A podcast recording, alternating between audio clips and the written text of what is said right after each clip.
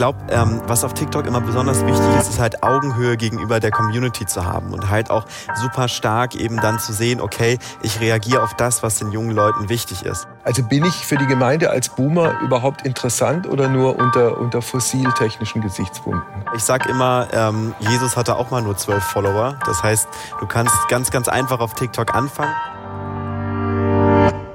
SWR1 Leute moderiere ich seit mehr als 30 Jahren. Mit anderen Worten, ich komme auf sehr viele Sendungen und habe halt auch eigentlich fast jede Frage schon mal gestellt. Ja, aber nur fast. Und genau deshalb gibt es auch diesen Podcast. Hier möchte ich dir noch Leute vorstellen, die für dich neu und überraschend sind. Und ich verrate dir nicht, wer kommt. Ich bin total gespannt. Wir werden sehen, was passiert. Und was jetzt kommt, heißt im Übrigen, erzähl mir was Neues. Wolfgang, erinnerst du dich eigentlich noch an deinen allerersten Job? Was war das? An meinen aller, allerersten Job. Das war in einer Pauserei einer Stahlbaufirma in Heilbronn und ich war 14 und habe da drei Wochen gearbeitet, um mir anschließend mit 15 ein Kreidler Mofa in orangener Farbe zu kaufen. Richtig gut. Okay, okay, das äh, kam mir aus der Pistole geschossen, äh, diese Anekdote. Vielen Dank. Ja, mit ein bisschen Zeitverzögerung. Ja, Slow Motion. Beeindruckend. Also okay, du hast also du hast einen Job ergriffen, um dir deinen dein Wunsch äh, genau. zu, erfüllen, aber hast eigentlich auch schon recht früh so mit dem mit dem ersten Job angefangen. Ja, also mit 14 halt. Ja, glaube ich, ist bei manchen ja viel später erst. Also dein heutiger Gast, der hat auch noch sogar ein bisschen früher angefangen mit dem Arbeiten. Und ich bitte ihn jetzt auch direkt mal rein. Herzlich willkommen, Charles Barr. Charles. Hi. Hallo. Freut mich. In, dem Blatt, äh, mich freut's auch. Ich hätte nicht gedacht, dass wir uns heute über Kinderarbeit unterhalten.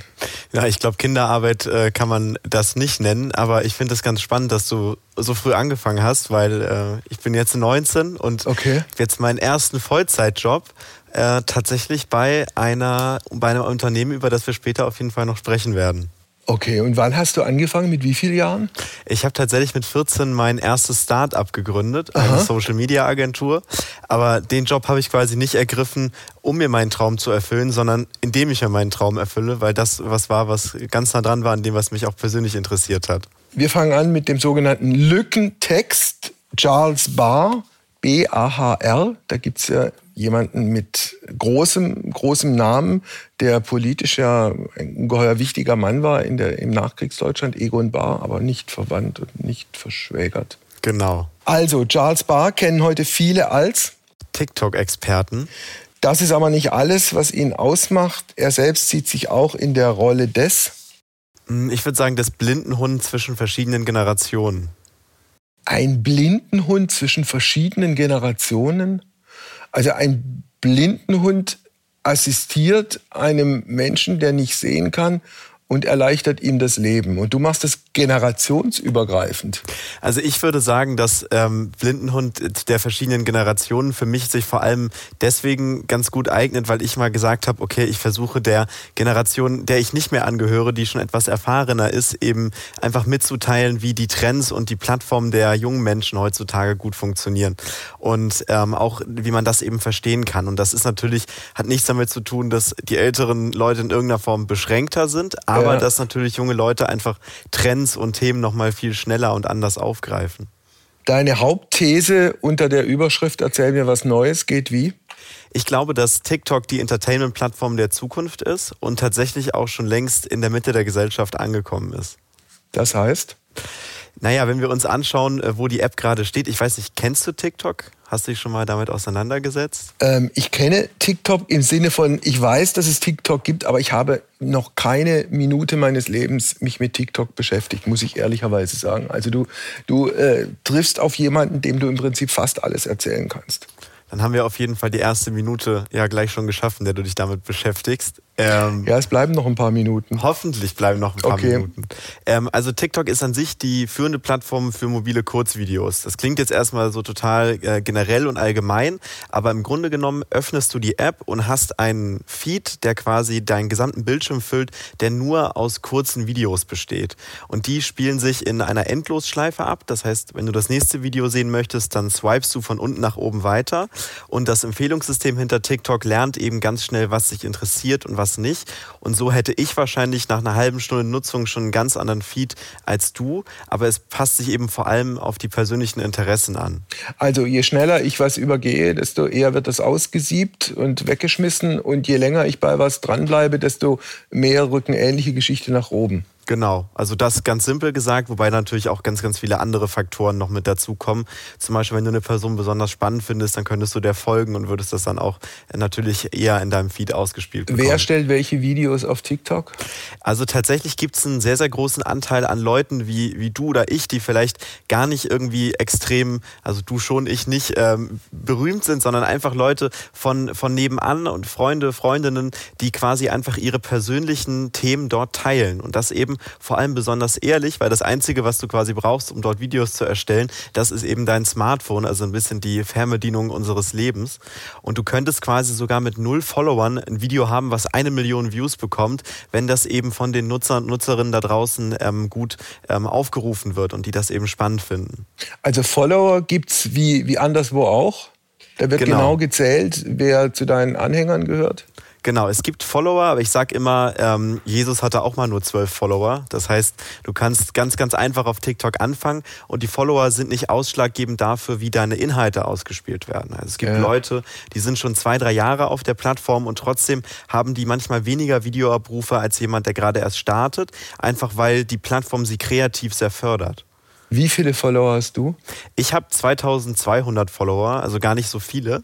Aber ich habe äh, mindestens fünf Videos, die über eine Viertelmillion Aufrufe schon generiert haben. Was ist das meistgeklickte Video von dir? Äh, das meistgeklickte Video ist tatsächlich ein Zusammenschnitt aus einem alten Urlaub ähm, aus Mexiko, ähm, die, was ich quasi zur Lockdown-Zeit dann hochgeladen habe, wo natürlich die vor allem jüngeren Nutzer und Nutzerinnen sich gefreut haben, dann mal wieder ein bisschen Urlaubsimpressionen zu sehen. Welche Erklärung gibt es dafür, dass mehr als 200.000 Menschen deine sicher spannende äh, Mexiko-Reise da sich nochmal angucken wollen? Also ich glaube, das Spannende daran war vor allem einfach, dass das Video auf den Punkt war. Das heißt, wenn wir jetzt zusammen ein Video erstellen würden, dann müssten wir darauf achten, dass wir uns mehr oder weniger an diese 15 bis 30 Sekunden halten, aber auch, dass wir die ersten ein bis zwei Sekunden schon extrem stark nutzen. Aber ich glaube, das Spannende für den Nutzer und die Nutzerin ist tatsächlich, dass ein Swipe weiter ein völlig anderes Video zu einem ganz anderen Thema sein könnte, was sie trotzdem spannend finden. Und das ist so ein bisschen diese Diversität auch dahinter. Also das ist die durchschnittliche Zeitspanne für ein klassisches TikTok-Video 15 bis 30 Sekunden. Genau, also du kannst technisch bis zu drei Minuten hochgehen und ja. bei drei Sekunden loslegen, aber die erfolgreichsten Videos sind roundabout 15 Sekunden lang tatsächlich. Also angenommen, ich lasse mich auf dieses Spiel ein und verbringe einen Abend mit TikTok. Welche, welche Videowelt äh, öffnet sich mir da? Also einer meiner Lieblingsaccounts ist tatsächlich der von der Tagesschau, hat mittlerweile über eine Million Follower. Ähm, und die versuchen dort eben Nachrichten aufbereitet für die jüngere, gar nicht nur junge, aber jüngere Generation zu machen, indem sie quasi Bewegtbild-Content spielen. Immer jemanden haben, der vor der Kamera steht und eben da auch kompliziertere, aber auch gesellschaftskritische ähm, Sachverhalte erklären. Was für Leute sind es, die da vor der Kamera stehen? Tatsächlich ist das eine Mischung aus deren Social Media Team als auch den Moderatoren und Moderatorinnen. Und äh, eines der erfolgreichsten Videos von der Tagesschau war tatsächlich ein Lip-Sync-Video, damals noch mit, mit Jan Hofer, wo sie quasi ähm, auch da Richtung Entertainment und äh, Unterhaltung gegangen sind. Also Jan Hofer, der inzwischen nicht mehr bei der Tagesschau ist, hat den Leuten was erzählt? Der hat da tatsächlich erstmal gestartet, die, die Tagesschau ist auf TikTok und das Ganze in einem Sketch verpackt. Ähm, kann ich auf jeden Fall nur empfehlen, eines meiner Lieblingsaccounts, ähm, aber auch ganz, ganz viele andere Medienunternehmen, also BR24 zum Beispiel, die haben gar nicht immer nur jemanden vor der Kamera stehen und trotzdem schaffen sie es quasi durch große Texte, äh, schnelle Schnitte, eben auch kompliziertere Themen ähm, für junge Leute aufzubereiten. Also ähm, das ist offenkundig ja der Versuch, ein jüngeres Publikum, das möglicherweise dieser etablierten Politik eher skeptisch gegenübersteht, zu gewinnen. Äh, kannst du beurteilen, ob das auch in der Summe, äh, also nicht in den Spitzen, sondern auch in der Summe funktioniert?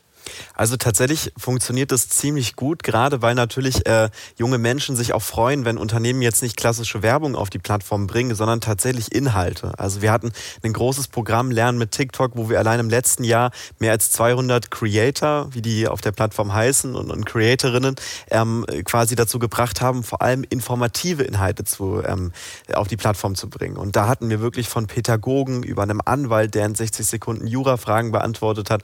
Alles mit dabei.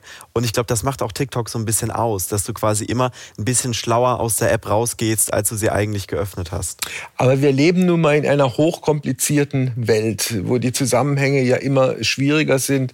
Und äh, wie, wie gelingt es, in 15 bis 30 Sekunden ein hochkomplexes Thema so darzustellen, dass es einen bestimmten Erkenntnisgewinn auch gibt? Also ich glaube, das ist die Herausforderung, die sich alle da draußen stellen. Und gerade bei den informativeren Inhalten kann man auch mal über die 15 Sekunden hinausgehen. Wenn du jetzt durch deinen Feed wischen würdest, dann würdest du natürlich auch erstmal wollen, dass irgendwas irgendwie dein Interesse fängt und in den ersten Sekunden irgendwas Lautes, irgendwas Buntes, irgendwas Spezielles passiert, weil ja potenziell noch ein spannenderes Video nur einen Swipe weiter Beta sein könnte. Okay. Und ähm, deswegen muss man erstmal das Interesse und die Aufmerksamkeit der Zielgruppe gewinnen. Ich glaube, das ist gar nicht mal nur auf TikTok so. Ähm, und kann danach eben auch schwieriger in ein Thema einsteigen und auch ein bisschen länger gehen. Ähm, aber tatsächlich ähm, ist TikTok gar nicht mehr nur in der jungen Generation beliebt. Also mehr als zwei Drittel der Nutzer und Nutzerinnen sind über 25 global gesehen. Das heißt, ähm, ich glaube, diese Methode, einfach in kurzen Videos Informationen zu verpacken, die kam natürlich vor allem von den jungen Menschen, weil sie eine etwas kürzere Aufmerksamkeitsspanne haben. Aber weil man einfach so auf den Punkt kommunizieren muss, ist es, glaube ich, auch für die, ähm, zumindest aus meiner Sicht, etwas Älteren auf jeden Fall spannend. Also du hast mit mir jetzt jemanden vor dir, der in gewisser Zeit, in gewisser, in gewisser Weise Steinzeit repräsentiert, insofern als ich mich komplett allen sozialen Medien äh, verwe gegenüber verweigere und zwar aus einem ganz simplen Grund. Ich habe außerhalb meines Berufes keinerlei Mitteilungsbedürfnis gegenüber Leuten, die ich nicht kenne. Also ich muss weder meine Meinung zu Joe Biden, früher Trump, kundtun. Ich äh, muss äh, nichts über meinen letzten Italienurlaub erzählen. Ich muss äh, meine Pizza nicht abfotografieren. Nichts. Das verstehe ich total und ich glaube, das ist auch immer ein Thema, was halt einfach bei verschiedenen Generationen anders wahrgenommen wird. Wenn ich jetzt drei Tage lang nichts hochladen würde, gar nicht nur auf TikTok, sondern auch auf anderen Plattformen, würden wahrscheinlich meine Freunde mir erstmal mich erstmal fragen, okay, lebst du noch, ist alles okay bei dir? Ähm, einfach weil man einfach so ein bisschen ein Tagebuch mitbekommt aus dem Leben der, der, der Menschen um einen herum. Und ich glaube, so bildet sich zum Beispiel auch mein TikTok-Feed. Also ich kriege ganz, ganz viele Videos ausgespielt, die gar nicht von den Datenschutzeinstellungen her für alle sichtbar sind, sondern nur für die Freunde. Das heißt, wenn ich dir jetzt folgen würde und du okay. mir zurück, dann würde ich eben da auch privatere Einblicke sehen. Und ich glaube, dadurch ähm, ist es so ein bisschen wie, ähm, ich weiß nicht, ob du bei Harry Potter noch diese, diese Karten kennst, Buttons, die man äh, schütteln konnte und dann hat sich ein Video drauf abgebildet. Du musst dir TikTok vorstellen wie ein Puzzle aus ganz, ganz vielen kleinen Puzzleteilen mit den Erinnerungen aus deinem Leben. Mhm. Aber sie sind eben nicht wie oft auf anderen Plattformen besonders perfektioniert, sondern sie sind halt ehrlich. Das heißt, wenn du jetzt Samstagabend feiern gehen würdest und Sonntagmorgen die Innenkamera deines, äh, deines Handys aufmachst, dann wäre das der ehrlichste Blick, den man auf TikTok äh, sehen würde. Und so funktioniert quasi auch diese Authentizität, auch wenn ich das Wort ein bisschen übergenutzt finde mittlerweile auf der Plattform. Also was Prominente angeht, ist es ja, wenn ich das richtig einschätze, so, dass jeder und jede für sich entscheidet, wie viel an Privatem äh, er oder sie von sich preisgibt. Und es gibt viele Prominente oder einige Prominente, die die Grenze da ziehen, wo es sozusagen ins Private reingeht. Also die legen Wert darauf, dass die Kinder nicht gezeigt werden, nicht genannt werden. Die legen Wert darauf, dass keiner durchs Wohnzimmer stolpert und da irgendeine Home Story macht. Wie äh, hast du das für dich selber äh, einsortiert und beschlossen? Also ich glaube, für mich gibt es einen Unterschied zwischen einem ehrlichen Inhalt und einem privaten Inhalt. Also ich für mich selber würde jetzt auch nicht unbedingt meiner Familie zusammen anfangen, Videos zu drehen. Ähm, aber wenn etwas ehrlich ist, muss es ja nicht direkt mit deinem äh, Privatleben zu tun haben. Also einer der ähm, erfolgreichsten Kanäle auf TikTok ist tatsächlich von Kai Flaume, der ähm, auch extrem schnell gewachsen ist, der ja auch andere Kanäle so für sich nutzt ähm, und der da einfach Ausschnitte aus seinen äh, Videoclips, die er ursprünglich mal für andere Plattformen produziert hat, ähm, noch mit aufbereitet vorbereitet und die werden hunderttausendfach geklickt und ähm, er ist da einfach extrem ehrlich in dem, was er kommuniziert. Er ist lustig und die Inhalte sind gar nicht immer nur professionell aufbereitet, was eben auch oft dazu führt, dass das Publikum halt eben sich noch näher dran fühlt. Also wenn es diese Anzahl, diese riesige Anzahl von Klicks gibt, ob jetzt nun von Kai Pflaume oder, oder von dir, verdient man mit sowas eigentlich Geld? Ähm, ja und nein. Also du musst ja überlegen, wenn jemand jetzt einen Kanal startet und tatsächlich irgendwie aus seiner Passion Stück für Stück einen Beruf macht, hat er natürlich verschiedene Einnahmequellen. Er könnte eine eigene Marke aufmachen und die dann quasi über seine Videos ähm, bewerben. Er könnte ähm, eben mit Marken zusammenarbeiten und sagen, hey, vielleicht finden wir eine Möglichkeit, wie wir quasi das Unternehmen und ihre Message mit in unseren Content einbauen kann. Aber auch da muss es natürlich einfach auch gut passen, damit die Nutzer und Nutzerinnen darauf reagieren. Ähm, was wir tatsächlich als TikTok gemacht haben, ist einen sogenannten Kreativitätsfonds ähm, ins Leben zu rufen, wo quasi du trotzdem pro Klick oder pro 1000 Klicks dann Geld verdienen kannst. Und das funktioniert natürlich vor allem gut bei den Inhalten, die informativ sind, weil sie ähm, die Nutzer und Nutzerinnen weiterbringen. Wer zahlt das denn? Das zahlt äh, TikTok selbst. Okay. Und ab welcher äh, Größenordnung an Klicks fängt das an, finanziell interessant zu werden? Das kommt ein bisschen drauf an. Also wie viel du quasi pro 1000 Klicks bekommst, hängt ein bisschen davon ab, ähm, welchen Themenbereich du abdeckst und natürlich auch, ähm, wie, wie strategisch wichtig oder sinnvoll dein Content für die Community da draußen ist. Aber ich würde jetzt nicht sagen, dass das die Haupteinnahmequelle der TikTok-Creator und Creatorinnen ist. Und man muss ja sagen, die haben auch noch eine andere Motivation dahinter, weil jemand, der quasi in 60 Sekunden Jura-Fragen beantwortet, der äh, hat dann natürlich als Anwalt eine andere Einnahmequelle oder äh, ein Pädagoge, ähm, der quasi quasi auch da Fragen aus der Community heraus und so eine Art Kummerkasten beantwortet. Ähm, wir versuchen diese Creator-Community tatsächlich sehr aktiv zu fördern.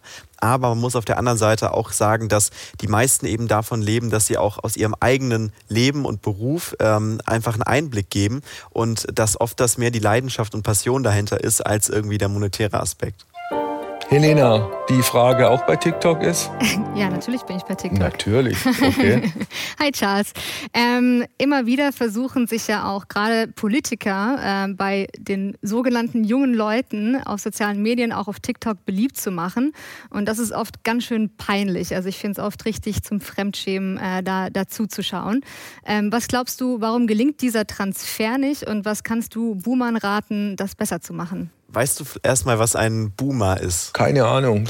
Ein, ein Boomer ist eine Bezeichnung, die ursprünglich von jungen Leuten kam, um die ältere Generation zu bezeichnen.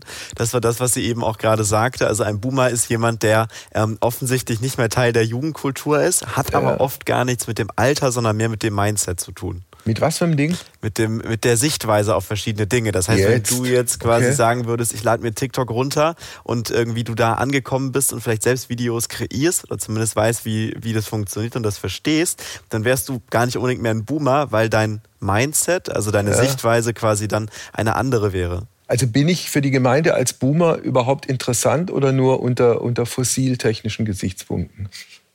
Also ähm, tatsächlich, wir, wir sprechen gleich auf das Thema Politik, ähm, aber der Jan Hofer wurde ganz schnell in der Community als Ehrenjan ähm, berühmt, was äh. von dem äh, damaligen, einer, einer der Jugendworte des Jahres, äh, Ehrenmann quasi abgewandelt war. Das heißt, auch der hat es quasi geschafft, dort ähm, total süß und herzlich in der Community wahrgenommen zu werden. Und gerade bei dem Thema Politik auf TikTok muss man natürlich sagen, dass wir in erster Linie Entertainment-Plattform sind. Das heißt, ähm, die Creator und Creatorinnen, die auch aus der Politik kommen, die müssen sich da total organisch ähm, eben ja. äh, groß machen und die haben keine Möglichkeit, irgendwie Geld auszugeben. Dann lass uns doch das, was wir gerade äh, von Helena gehört haben, an, an, an Beispielen von dir noch ein bisschen präzisieren. Äh, fällt dir ein TikTok-Video ein aus dieser politischen Ecke, wo du sagen würdest, gut gemacht, gelungen, nicht anbiedernd, nicht peinlich und fällt dir sozusagen auch das Gegenstück dazu ein? Also dadurch, dass ich ähm, natürlich auch die, die, hinter den Kulissen bei TikTok ähm, immer wieder schaue, was passiert, ähm, ist es so, dass, dass ich persönlich sagen würde, ähm, ja, ähm, es gibt viele Politiker und Politikerinnen, die machen das ähm, schon super gut. Mein, mein, mein, oder eines meiner Lieblingsbeispiele, und da muss man sagen, auf TikTok gibt es alle Fraktionen, aber der das ganz gut macht, ist Thomas Sattelberger, der ist 71 Jahre alt, ähm, ehemaliger Vorstand ähm, bei der Lufthansa, bei Personalvorstand bei der Telekom ähm, und der jetzt FDP-Politiker. FDP-Politiker jetzt, genau. Äh, der 140.000 Follower und Followerinnen hat und der da eben sehr, sehr regelmäßig sechs- oder siebenstellige Abrufe erzielt. Was macht er gut und richtig? Ich glaube, ähm, was auf TikTok immer besonders wichtig ist, ist halt Augenhöhe gegenüber der Community zu haben und halt auch super stark eben dann zu sehen, okay, ich reagiere auf das, was den jungen Leuten wichtig ist. Und eines seiner erfolgreichsten Videos ist tatsächlich ähm, eines gewesen, bei dem er gesagt hat, okay, was, was fehlt euch gerade in der Schule, ihr junge von Menschen und die haben gesagt, ja, weil wir die ganze Zeit Stoßlüften müssen, müssen wir teilweise Decken mitbringen. Und dann hat er quasi auf den Kommentar reagiert und gesagt, wie, ihr müsst Decken mitbringen, warum gibt es keine anständigen Luftfilter, das kann ja nicht angehen. Ah. Und das Video hat in kurzer Zeit über eine Million Aufrufe generiert. Aber um nochmal bei dem Punkt zu bleiben, wo etwas äh, nicht funktioniert oder möglicherweise auch grässlich misslingt, kann es sein, dass das die Geschichten sind, wo jemand äh, aus einer älteren oder deutlich älteren Generation versucht, sozusagen einen Jugendslang zu imitieren, bei dem nach zwei Sekunden klar wird, boah, passt überhaupt nicht. Äh, ja und nein. Also ich glaube, ähm, so, so einfach Schubladendenken vielleicht ist und zu sagen, oh, die alten Leute können das nicht. So viele Gegenbeispiele gibt's auch auf TikTok. Ne? Also Hashtag Grandmas auf TikTok hat eine riesige Anzahl an Millionen und fast Milliarden Views, ähm, sodass die ältere Generation da tatsächlich doch schon ähm, sehr, sehr, sehr, sehr stark vertreten ist mittlerweile. Andererseits, natürlich muss man sich immer vorher eine Plattform anschauen, die man bespielt. Und das gilt ja nicht nur für TikTok, aber besonders für TikTok. Und viele sagen halt, ach, wir sind ja schon die große Marke, ach, wir sind ja schon die Partei, uns kennt ja jeder, da müssen wir uns ja gar nicht damit auseinandersetzen, was dort passiert. Und ich glaube, das ist tatsächlich ein großer Fehler. Und äh, ja, das ist so meine Einschätzung dazu. Also, Helena hat dich zum, zum Einstieg in diesen Podcast mir gegenüber angekündigt als jemanden, der Experte und vielleicht sogar Opfer von Kinderarbeit ist. Deshalb, also biografisch, wenn du einverstanden bist, erzähl ein bisschen was über dich, über deine Familie. Wo kommst du her? Wie bist du groß geworden? Klar. Ähm, ich habe mit 14 Jahren eben mein erstes Startup gegründet, die, die Social Media Agentur. Was war davor? Ähm, davor habe ich tatsächlich selber Videos auf verschiedensten Social Media Kanälen erstellt. Ähm, so Minecraft, Let's Plays, du hattest ja auch die Gamerin hier, also quasi Spiele zu kommentieren. Mhm das war alles so minder erfolgreich. Also ich habe das mehr gemacht aus Spaß. Ähm, neben der bisschen, Schule? Genau, neben der Schule. Habe mein, mein Leben ein bisschen in ein paar Videos dokumentiert, weil meine Eltern immer gesagt haben, hey, quasi für jedes Video, was du anschaust, musst du auch eins erstellen, um halt wertschätzen ja. zu können, wie viel Arbeit eigentlich dahinter steckt. Okay, dann hast du also wie gesagt mit 14 Jahren dein erstes Start-up gegründet. Wie fanden deine Eltern das? Ähm, meine Eltern sind getrennt und zu meinem Vater habe ich äh, recht wenig Kontakt. Der hat mich okay. auch nicht immer so supportet in dem Bereich. Ähm, meine Mutter ist Lehrerin und die fand das immer ganz spannend und die hat gesagt, solange irgendwie die Schule nicht drunter gefährdet ist und solange du keinen anderen damit schadest, ja. mach mal. Und so habe ich damals dann tatsächlich einen Investor gewinnen können, ein bisschen Geld in die Firma zu investieren und habe dann ein richtiges Team darauf aufgebaut. Und das hat funktioniert? Das hat funktioniert tatsächlich. Also ähm, schlussendlich habe ich es dann mit 16 Jahren und der Hilfe meiner Eltern auch verkauft an eine andere Agentur. Wie viel Gewinn ähm, gemacht? Auf jeden Fall ein sehr gutes Taschengeld. Ein sehr gutes Taschengeld. Genau. In, wie, in wie viel äh, stelliger Höhe? Ähm, das ist tatsächlich ein bisschen schwierig zu definieren, weil ich das Kapital direkt genommen habe, um mein nächstes Startup dann zu finanzieren. Mhm. Und habe quasi gesagt, okay, ich persönlich möchte mich gar nicht so stark daran bereichern, ah. sondern ich möchte das Geld quasi nutzen, um vor allem eben dann mein nächstes Projekt wieder zu füllen. Okay, dann kam das nächste, also das zweite Projekt und aus diesem zweiten Projekt sind dann wiederum wie viele neue Projekte geworden? Also bisher gibt es die erste Firma und dann die zweite. Die zweite hieß Project Z, also Aha. wieder in Anlehnung auf die Generation Z und war eine Unternehmensberatung tatsächlich für große Unternehmen, aber auch für Politiker und Politikerinnen ähm, für neue Kanäle, also für Podcasts, für ähm, TikTok-Accounts und Co. Und das hast du mit wie vielen Leuten zusammen gemacht? Das ähm, habe ich gemacht mit fünf weiteren zusammen, aber ich war quasi der Gründer dahinter. Ja. Ähm, und mittlerweile arbeiten zehn Leute in der Firma, aber ich habe meine Anteile quasi nicht mehr dran, weil ich ja jetzt für TikTok tatsächlich arbeite. Okay, und wie ging das mit der Schule aus? Ähm, eines, eines Nachmittags, ähm, kurz vor Ende der Sommerferien, stürmte meine Mutter wütend ins Büro und sagte mir, dass ich die Nachprüfung zur Zulassung für die Oberstufe nicht bestanden habe. Äh, während wir tatsächlich sechs Wochen auch unterwegs waren auf Reisen und ich gar nicht immer so die Chance hatte, ähm, zwischendurch zu lernen, haben wir aus Spaß immer mit einem der Lernbücher immer Fotos gemacht am Flughafen und in der Bahn und so. Ähm, man muss sagen, bis jetzt ist es gut gegangen, trotz dessen, dass ich nur einen erweiterten Realschulabschluss habe. Ähm, aber wer weiß, was mich in der Zukunft noch antreibt. Ja, also ich kann dir äh, sozusagen aus der Beobachtung anderer Leute und äh, aus, aus meinem Umfeld äh, sagen, also irgendwie bleibt sowas im Hinterkopf möglicherweise der Gestalt, dass man denkt, scheiße, ich hätte es doch machen sollen. Aber die Möglichkeit dann irgendwann zu sagen, okay, jetzt mache ich dieses vermaledeite Abitur und dann ist gut Die Chance Total. hast du ja noch, oder? Die Chance habe ich noch. Und ähm, wenn ich quasi einen Beruf hätte wie Arzt oder Anwalt, den ich unbedingt ausüben möchte, dann brauche ich das ja und dann wäre das auch meine Motivation, das noch zu machen. Aber ich glaube, gerade in dieser digitalen Welt ähm, ist ein Abitur und ein Studium nicht immer Grundvoraussetzung, um erfolgreich zu sein. Jetzt gibt es, was diese digitale Welt angeht, äh, Aspekte, die rundum positiv sind, klarerweise, weil du dich äh, in 0, nix äh, vernetzen kannst mit den unterschiedlichsten Menschen, dir die unterschiedlichsten Themen sofort auf die Art und Weise, wie du es gerne möchtest, äh, holen kannst. Und es gibt natürlich auch Aspekte, die nicht so schön sind. Was würde dir da als erstes einfallen? Also ich glaube, was, was für mich immer die größte Herausforderung an Social Media gewesen ist, ist der Vergleich zu anderen. Das heißt, wenn ich mir anschaue, wie schön das Leben von jemand anderem aussieht, dann ähm, ist es gar nicht so einfach immer da zu schauen, okay, eigentlich bin ich mit meinem Leben ja total zufrieden, wenn ich das drumherum ausblende. Und ich glaube, Social Media ist halt gebaut worden für Leute, die glücklich und zufrieden sind und sich an dem inspirieren lassen wollen, was, was andere Leute eben ähm, auch machen. Ähm, aber das ist eben nicht für jeden so. Und auch ich habe Tage, wo ich mir irgendwie denke, ach man, ich wäre jetzt auch irgendwie gerne auf dem äh, Boot auf Ibiza, aber äh, ich habe eben andere Sachen zu tun und andere Ziele, auf die ich hinarbeite. Ähm, sodass ich glaube, dass einfach der Vergleich zu anderen auf vielen Kanälen ähm, ein Problem ist. Zum Beispiel bei TikTok, und das sage ich tatsächlich aus meiner persönlichen Überzeugung heraus, ist das weniger so, weil ich ja genau meinen Feed habe an Sachen, die mich interessieren.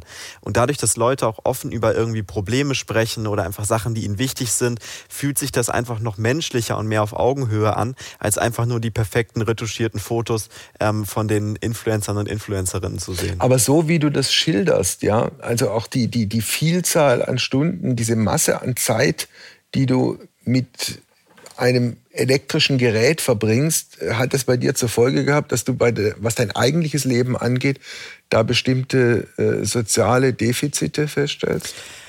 Im Gegenteil, also ich bin der Überzeugung, dass ähm, das durchschnittliche 14-jährige Mädchen heutzutage mindestens zwei mehr beste Freundinnen hat als noch vor fünf Jahren.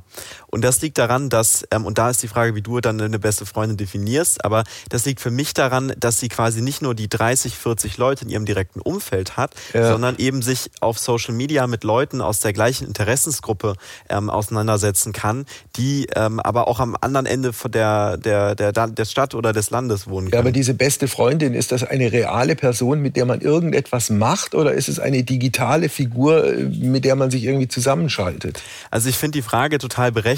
Für mich funktionieren tatsächlich sehr, sehr viele Freundschaften digital, weil du einfach in Ausschließlich digital? Äh, na, größtenteils digital. Also ich brauche äh, irgendwie meinen besten Freund oder meine beste Freundin gar nicht mehr jeden Tag oder einmal die Woche sehen, weil man in Sprachnachrichten und in Videokonferenzen doch Emotionen rüberbringen kann. Und wenn man Zeit eben miteinander verbringt, dann atmet, glaube ich, die Generation Z auch digitale Kommunikation, ähm, was nicht immer nur heißt, dass ähm, quasi ich sag mal, das jetzt das Ausschlusskriterium ist. Mhm. Also klar, auch ich freue mich, dass wir jetzt hier so zusammensitzen und nicht über äh, eine Videokonferenz. Äh, es gibt ja, was das Netz angeht, äh, schrecklich negative Geschichten. Hass, Hetze, Häme. Es gibt, äh, weiß ich, äh, sozusagen medial äh, durch diese sogenannten sozialen Medien befeuert Mordaufrufe. Das haben wir jetzt in Zeiten von Corona festgestellt, dass es zugenommen hat. Also nur ein Name, Karl Lauterbach, der muss inzwischen Polizeischutz, äh, unter Polizeischutz leben. Und es gab ja auch im Zusammenhang mit irgendwelchen weil du vorhin die 14-Jährigen angesprochen hast. Es gab auch Selbstmorde von 14-jährigen Mädchen, ja, die einfach zu viel von sich preisgegeben haben in den sozialen Medien und dann schlussendlich so an die, an die Wand, sich an, der, an die Wand gestellt gefühlt haben, dass sie keinen Ausweg mehr gesehen haben ich glaube, es ist ein super wichtiges Thema, über das wir auch total ehrlich sprechen müssen. Weil ich glaube, da, wo eben Social-Media-Plattformen die Möglichkeit bieten, Leute miteinander zu verbinden, kommt natürlich auch eine große Form von Verantwortung mit dazu. Ähm, und für mich persönlich war diese Verantwortung immer zu sagen, hey, ähm, ich habe die Chance gehabt, von, von meiner Mutter immer supported zu werden. Diese Chance hat nicht jeder, also möchte ich andere Leute dazu inspirieren, auch ihre eigenen Projekte zu starten. Im übertragenen Sinne und auch gerade aus Sicht der Plattform ähm, muss man sagen, dass, dass gerade TikTok da ähm, extrem viele mach Sachen macht, die eben dafür sorgen, dass die Nutzer und Nutzerinnen sich sicherer fühlen. Also du kannst zum Beispiel unter dem Alter von 16 Jahren keine Direktnachrichten verschicken. Die Plattform ist ab 13 ähm, und sowas wie Hate Speech wird durch ähm, Moderationssysteme extrem stark und schnell rausgefiltert. Und was ich auch besonders Besser spannend finde... Besser als bei Facebook und bei Twitter? Ähm, ich glaube, das wäre jetzt ein bisschen überheblich aus meiner Plattformvertretersicht über andere Kanäle zu sprechen. Ich kann dir nur sagen, dass ähm, ich Kanäle kenne, die auf anderen Plattformen wesentlich mehr mit negativen Kommentaren gefüllt sind als auf TikTok. Liegt unter anderem daran, dass du auch bestimmte ähm, Stichwörter in deine Blacklist quasi setzen kannst und dann werden diese Kommentare pauschal rausgefiltert, unabhängig von Schimpfwörtern und Beleidigungen und so. Aber ich glaube, das zweite Thema, was halt einfach auch gerade bei Plattformen extrem wichtig ist, ist halt Sicherheit.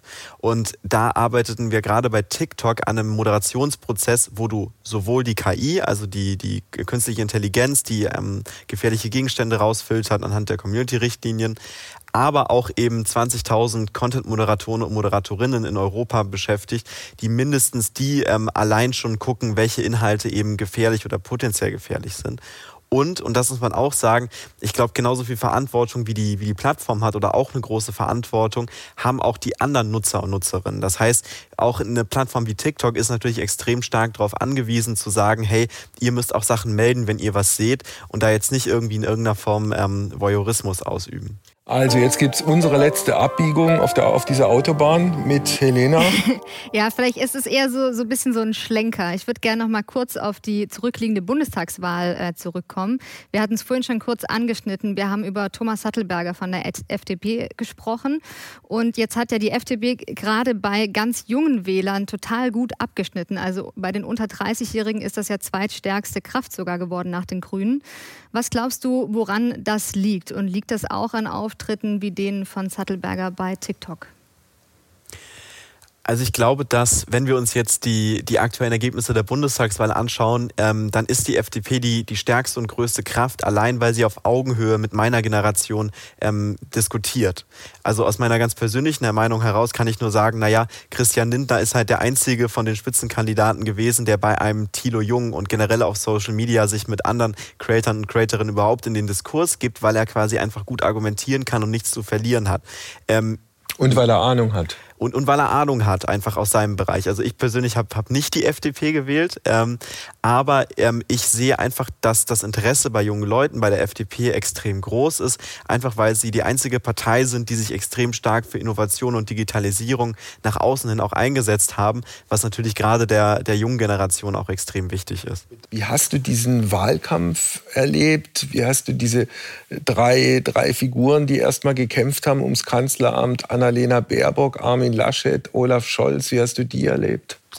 Ähm, also das kann ich natürlich nur aus meiner ganz persönlichen Sichtweise sagen und nicht als äh, Plattformvertreter von TikTok. Aber ich persönlich ähm, fand es natürlich unglaublich spannend, fand aber auch andererseits schade, dass oft gar nicht auf die Qualitäten und Fähigkeiten der einzelnen Parteien eingegangen wurde, sondern einfach nur, was haben andere falsch gemacht. Und ich finde dieses Bashing, sei es in der Politik oder sei es auch unter Freunden, immer doof, weil ich bin immer der Meinung, du hast halt zwei große Wege, das, äh, das größte Gebäude der Stadt zu bauen. Entweder du machst dein Gebäude größer oder du machst alle anderen kleiner. Und ich habe das Gefühl gehabt, in diesem Wahlkampf es oft darauf drauf ankam, dass man die anderen Gebäude quasi kleiner geredet hat, anstatt zu sagen, warum äh, das eigene Glashaus quasi am meisten scheint. Ähm, und deswegen fand ich das spannend, aber ähm, auch andererseits ein bisschen schade, weil ich fand, dass keiner der Spitzenkandidaten auf Augenhöhe diskutiert hat. Heißt das im Umkehrschluss, dass äh, eigentlich zu wenig über Inhalte und Perspektive und Zukunft und die drängenden Probleme gesprochen wurden und mehr über die Fehler des Spitzenpersonals, wer da und dort und hier und da, aus welchen Gründen auch immer, keine gute Figur gemacht hat? Ähm, ja, also ich glaube, dass erstmal überhaupt die, die Plattform gefehlt hat. Also die wenigsten Politiker und Politikerinnen haben sich in diesem Wahlkampf in den Austausch begeben mit den jungen Menschen, was ich persönlich extrem schade finde, weil viele meiner Freunde haben dann letztendlich ihre Wahlentscheidungen einfach sehr ähm, impulsiv getroffen, anstatt sich jetzt wirklich stark damit auseinanderzusetzen. Ähm, und andererseits finde ich es halt eben auch schade, dass die Themen und auch wie das formuliert wird, oft halt super weit weg ist von dem, was junge Leute verstehen. Beispiel? Ähm, ich wüsste jetzt, also für mich persönlich ist zum Beispiel 12 Euro Mindestlohn ein sehr großes Thema. Das für mich einfach zu verstehen.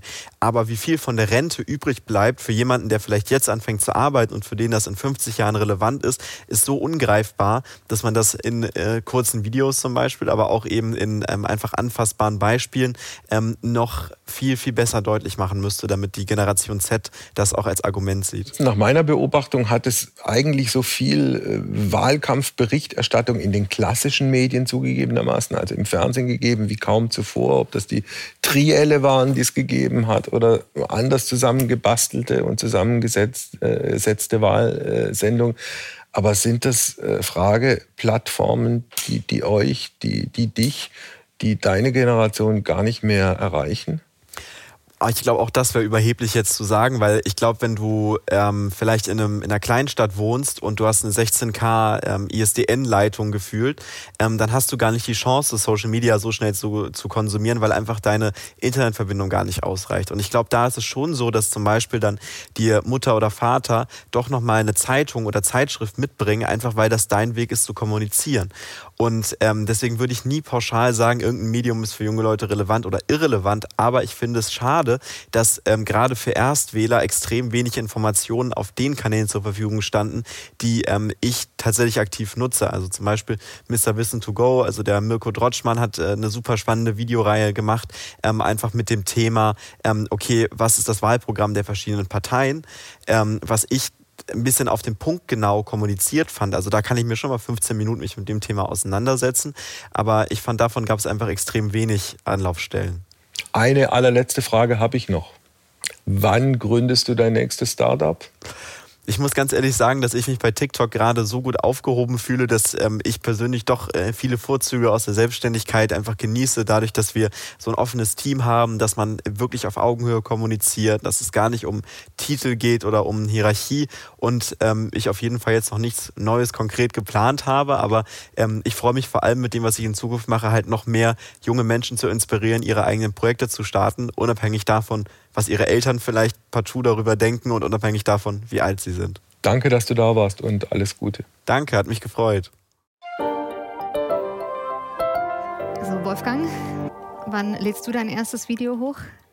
Ähm, ich bin noch im, im Stadium der, der, der Vorsondierung, also mit mir selbst. Und ich glaube, es wird noch ziemlich lange dauern. Und ansonsten ja, manchmal kommt man ja auch in, in so eine Situation, wo einem die, die eigene Ahnungslosigkeit und das eigene Nichtwissen doch sehr, sehr hart äh, klar gemacht wird.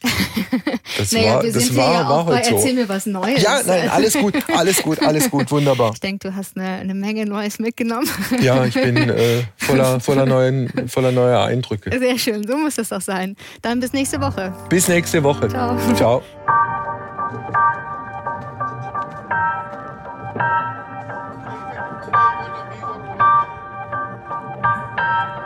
Thank